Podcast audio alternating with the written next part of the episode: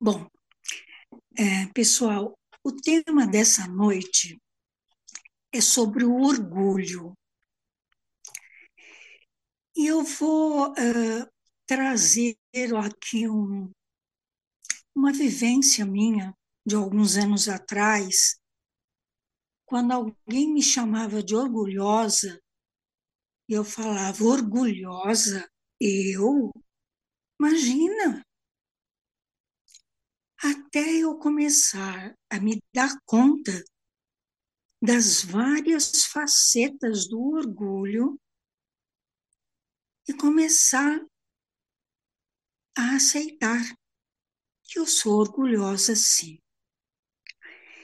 Então, por conta dessa frase, dessa exclamação que me aconteceu há alguns anos, eu acredito que muitos que estão agora assistindo, muitas vezes, quando alguém chama de orgulhoso, quando vem numa verificação de ficha, algo do tipo: olha, você é orgulhoso, você precisa trabalhar mais a humildade, enfim. Que aqueles que acharem que orgulhoso eu, imagina, nós vamos trazer algumas máscaras do orgulho aqui porque a partir do momento que a gente admita ter o orgulho, aí a gente pode trabalhar a humildade. Então, hoje eu não vou falar de humildade, eu vou falar de orgulho, porque o primeiro ponto é aceitarmos que somos orgulhosos. E é importante que a gente não tenha culpa quando perceber isso. Sabe por quê?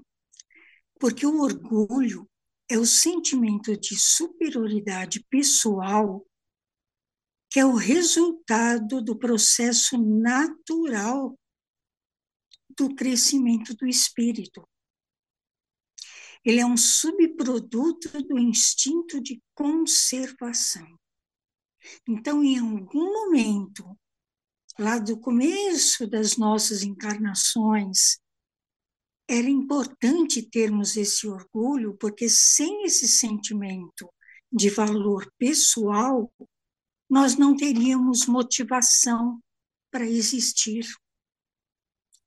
Então, o orgulho fez parte, sim, da nossa evolução e continua a fazer parte. Só que agora nós temos essa condição de trabalharmos para transformar o orgulho em nós. Eu vou citar aqui algumas situações, de repente a gente se vê em alguma delas, né? Então, por exemplo, uma das máscaras do orgulho é o melindre quando ficamos magoados com muita facilidade, quando as pessoas uh, discordam de nós e nós ficamos irados, com muita raiva, ofende-se à toa, não aceitamos críticas, como é difícil acertar críticas, né? Aí tem o personalismo onde as pessoas se acham superiores, onde temos o vício ao elogio, onde nos sentimos com direitos especiais, pessoas que gostam de homenagens, de honrarias a ela mesma, pessoas que se valorizam em demasiado valor, né? Temos a arrogância, aqueles que querem ser o melhor em tudo, que impõem seus pontos de vista, são intransigentes, têm regras sempre muito rígidas, pensam que sabem tudo. É aquela pessoa que não tem mais nada a aprender. as experiências dela da vida, o conhecimento, já colocou essa pessoa num patamar superior, num pedestal. São dissimuladas. As pessoas fazem tudo para manter as aparências. Essa arrogância, ela raramente valoriza os outros, as experiências do próximo, o trabalho, o sucesso do próximo. Os arrogantes brigam para ganhar e lutam pelo poder.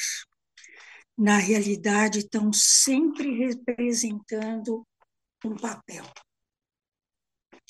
Aí temos o vitimismo.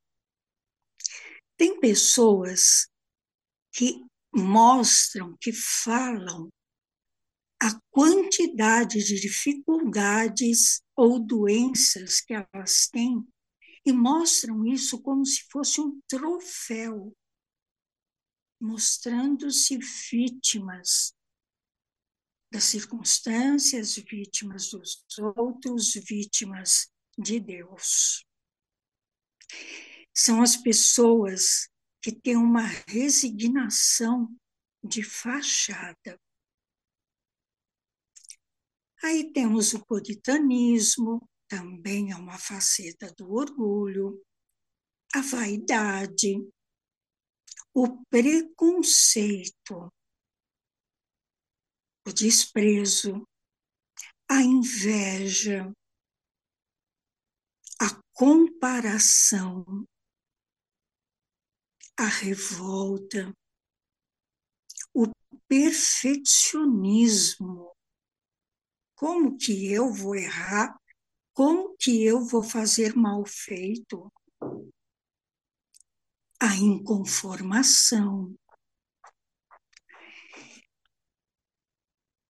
Eu vou ousar trazer aqui, porque eu acho que cabe, principalmente para mim, Vera, a depressão muitas das vezes, veja bem, muitas das vezes a depressão é fruto da rebeldia do espírito. É como se o espírito falasse assim: já que a vida não é do jeito que eu quero, também não aceito a vida que tenho. E aí eu me deprimo. E aí eu fico para baixo. E aí eu não vivo. Eu vou trazer uma pequena história que retrata o orgulho. Existia uma fábrica de copos. Nessa fábrica foi feito um copo, aqueles copos bem simples de geleia.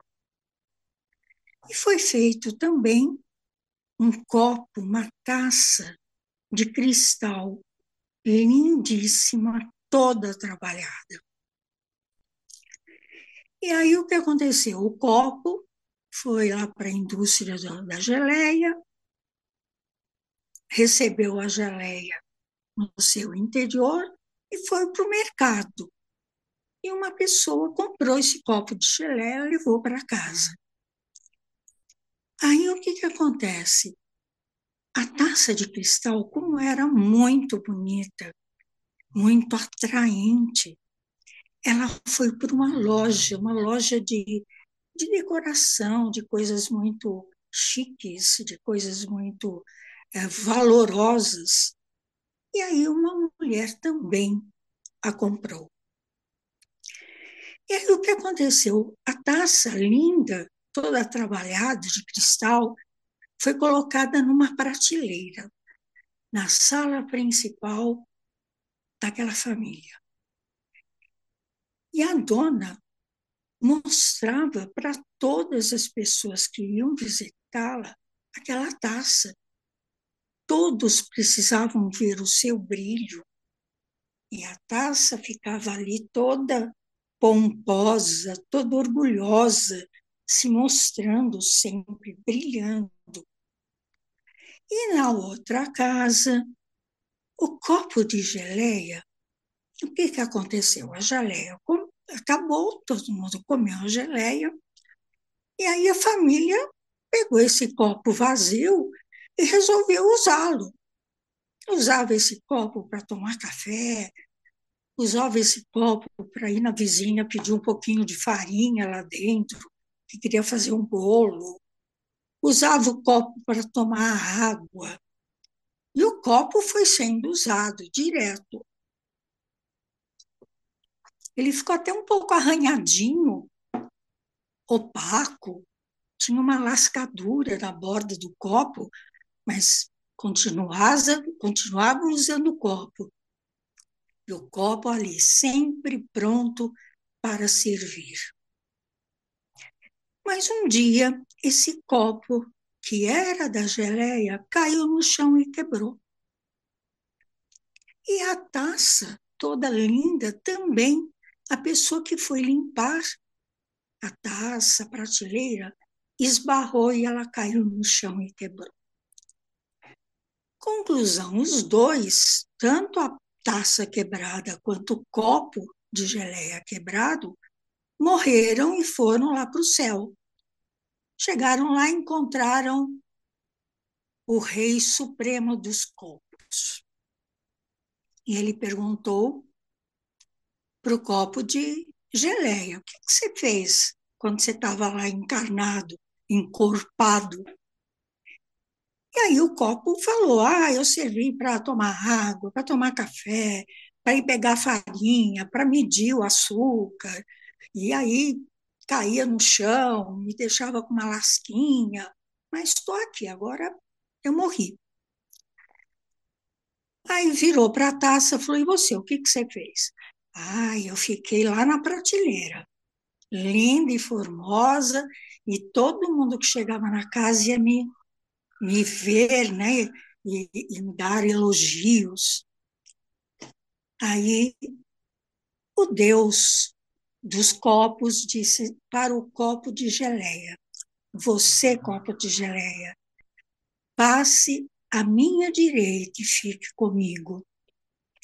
E você, taça de cristal, vai reencarnar novamente, só que como um copo de cristal, para aprender a servir. E para encerrar essa história, eu lembro de uma passagem de Jesus. Ele estava andando por Cafarnaum com seus discípulos e ele percebeu que os discípulos vinham discutindo alguma coisa pelo caminho. Aí Jesus perguntou para eles: o que vocês estão conversando? O que vocês estão discutindo? E aí eles, um pouco envergonhados, falaram: Ah, nós estamos vendo qual de nós que é o maior, qual de nós que é o melhor, qual de nós é o mais amado por ti, mestre. E aí Jesus disse: Aquele que quiser ser o maior, seja aquele que serve. Conclusão: seja o copo de geleia.